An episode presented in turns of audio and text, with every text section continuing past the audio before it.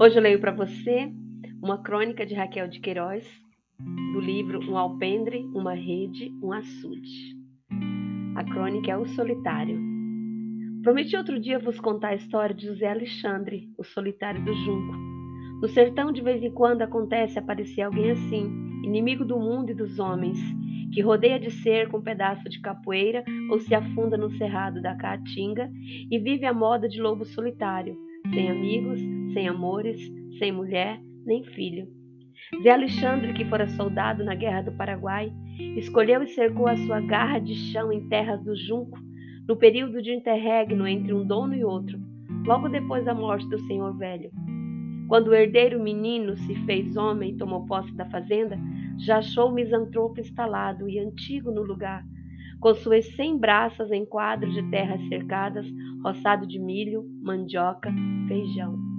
Durante os anos todos que o velho passou ali, e foram talvez mais de trinta, creio que muita pouca gente o viu.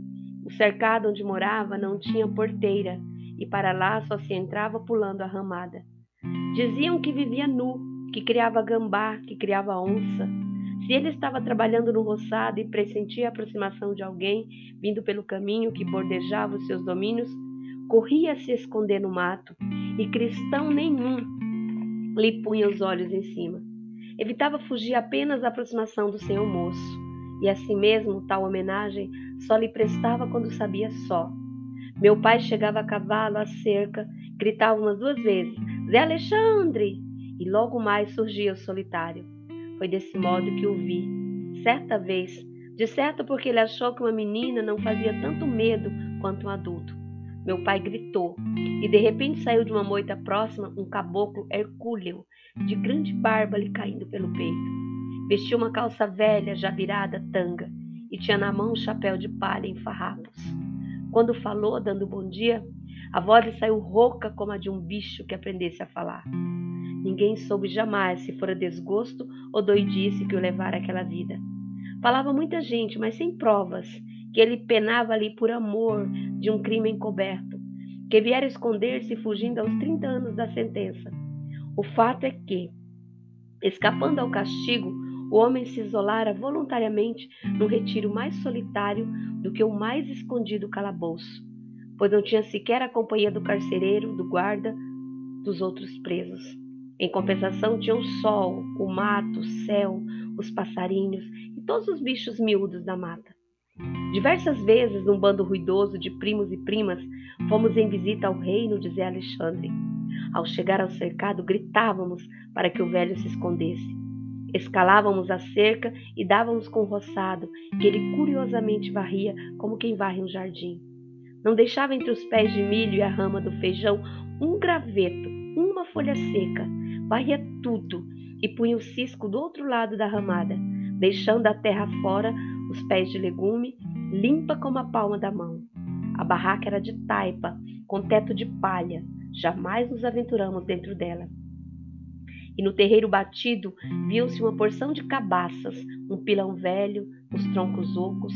Era a moradia dos amigos de Zé Alexandre. Calangros, lagartixas, preás, tejuaçus, diziam até que cobra mas cobra lá nunca vi. Quando a gente levantava a tampa de uma das vasilhas onde as lagartixas dormiam, era um correr para todos os lados, os bichos estranhando a companhia nova. Passarinho manso também não vi, mas tinha quem contasse que eles desciam diretamente do céu e pousavam sobre o velho, ciscavam no cabelo dele e lhe emaranhavam a barba. Ele alisava com a mão a vizinha, sorrindo, dizendo: Bichinho, bichinho, bichinho de Nosso Senhor. O moleque da minha estimação passou lá a manhã inteira espiando, trepado num pé de pau branco que ficava perto, a fim de não ser pressentido, e chegou confirmando essa história.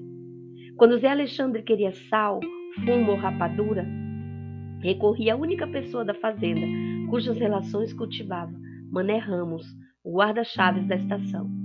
Contudo, jamais pude saber como é que os dois chegaram a combinar-se.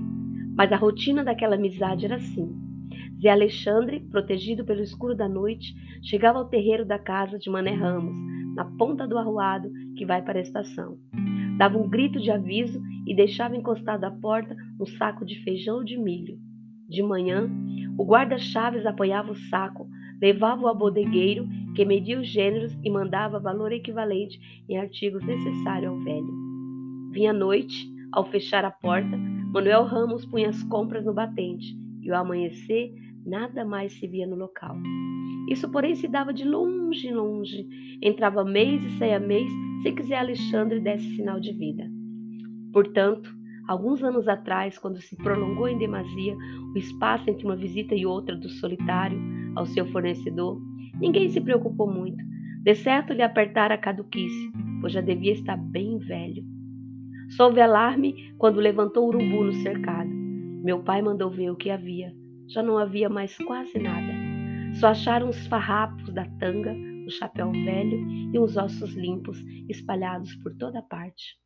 Ilha, maio de 46.